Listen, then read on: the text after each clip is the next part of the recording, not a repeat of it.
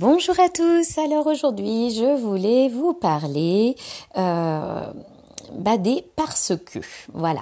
Euh, et donc plus précisément euh, de la façon dont on va avoir besoin de convaincre nos patients. Il faut savoir que on doit dans tous les cas être transparent vis-à-vis de nos patients, euh, mais c'est évident que quand on réalise un bilan, quand on se rend compte qu'il y a besoin de rééducation, on va se trouver quand même dans une démarche où on va chercher à convaincre notre patient de démarrer une rééducation. Donc le plus souvent, ce sont des familles de patients à qui on s'adresse. On va s'adresser aux parents d'un enfant, par exemple. Je dis le plus souvent, mais voilà, je donne cet exemple-là. Il va falloir présenter tous les résultats euh, du bilan et expliquer pourquoi est-ce qu'il y a besoin de rééducation.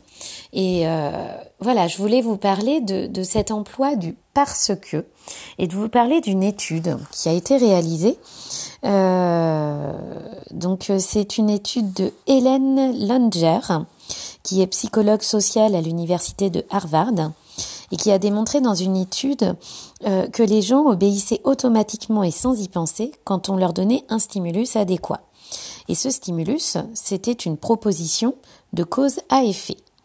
Euh, donc par exemple, donc là c'est l'étude en question, hein, dans une bibliothèque bondée, l'un des enquêteurs s'approchait d'un étudiant placé devant le photocopieur et demandait ⁇ Excusez-moi, j'ai cinq pages à photocopier, puis-je utiliser le photocopieur? Parce que je suis très pressée et cette demande était exaucée dans 94% des cas.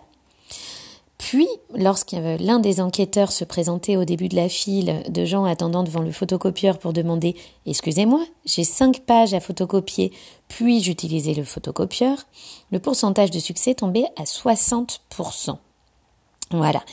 Euh, donc ça, c'est un petit exemple que, que j'ai trouvé. Donc là, moi, je vous parlais bah, de la mise en place de la rééducation. Donc bien évidemment, euh, qu'on explique tous à nos patients pourquoi est-ce qu'on va démarrer cette rééducation.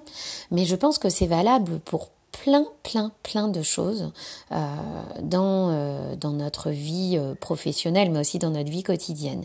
Si par exemple vous voulez supprimer tous vos rendez-vous du mercredi après-midi. Je pense, c'est très personnel, hein, mais que ça vaut le coup d'expliquer pourquoi. Moi, j'ai aucun souci à expliquer que cette année, je ne vais pas avoir de mode de garde pour mes enfants.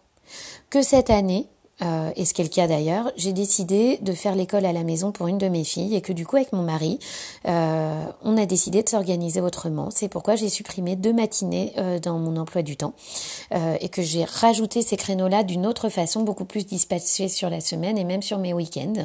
C'est, je sais, je suis une ovni, mais effectivement, il m'arrive de travailler certains samedis et dimanches parce que j'ai voulu me libérer du temps en semaine pour moi ou pour ma fille ou pour et voilà. Alors quand c'est trop personnel, très attention. Je vais pas aller dire euh, que euh, j'ai annulé, enfin que j'ai, alors j'annule rarement, mais j'ai organisé, on va dire, mon planning autrement. J'annule rarement parce que je fonctionne avec des créneaux volants, donc il suffit simplement que je mette pas à disposition certaines journées. Donc voilà, je que, que je fonctionne autrement parce que euh, j'ai une autre configuration familiale qui fait que euh, parce que euh, je fais l'école à la maison et donc j'ai besoin de temps en semaine.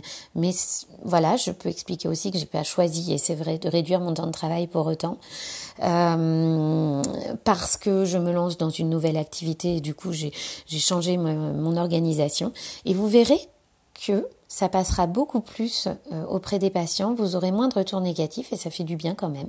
Même si on dit qu'il faut passer au-dessus de tout ça, ça fait quand même du bien de ne pas avoir trop de retours négatifs de nos patients. Euh, mais si vous donnez une raison, euh, les choses se passeront beaucoup mieux. Alors après, euh, voilà, il y a des choses qui sont bonnes à dire et des choses, voilà, trop se dévoiler, c'est pas bon du tout. Il faut, rester dans une posture professionnelle, bien évidemment qu'il faut rester dans une posture professionnelle.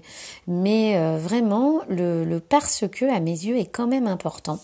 On nous demande beaucoup dans notre profession justement de nous blinder, de pas donner de raison, de dire voilà, mon planning est comme ça, un point c'est tout, parce que sinon ça laisse la porte ouverte à plein de choses. Je suis en partie d'accord avec ce conseil-là, mais c'est quand même bien sympa d'avoir des patients qui vont quand même euh, adhérer, dire d'accord, avoir peut-être l'impression de d'avoir euh, voilà un partenariat plus important avec nos patients, euh, d'avoir une bienveillance, tout simplement parce qu'on aura employé le terme parce que. Voilà. Je ne peux plus voir votre enfant le mercredi après-midi parce que j'ai décidé de donner la priorité à certaines activités, euh, mais euh, je vais peut-être proposer autre chose derrière, mais le mais n'est pas forcément nécessaire. Hein. Mais voilà, euh, où j'ai décidé euh, de terminer plus tôt ce jour-là parce que j'ai besoin aussi de prendre du temps pour rédiger des bilans. j'ai décidé de prendre cet après-midi-là parce que au niveau administratif, j'étais débordée l'année dernière et je ne peux pas continuer de cette façon-là. Voilà, on peut je pense quand même s'autoriser à expliquer des choses aux patients. Et euh, ce petit mot parce que va vraiment entraîner euh, une réaction euh, beaucoup plus positive de la part de nos patients. Voilà. Alors je sais hein, que ce conseil-là, il va à l'encontre de beaucoup de coaching. je vois passer des choses hein, où on va nous dire non c'est comme ça et c'est tout, il faut se faire respecter.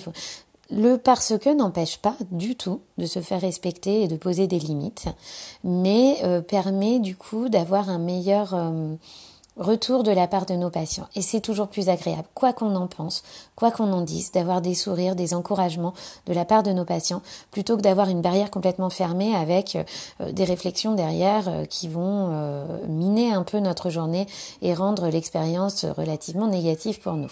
Voilà. Euh, donc, euh, bah pareil, je pense que je vais réaliser euh, un webinaire avec tous ces petits conseils très prochainement. Donc, je vous tiendrai informé.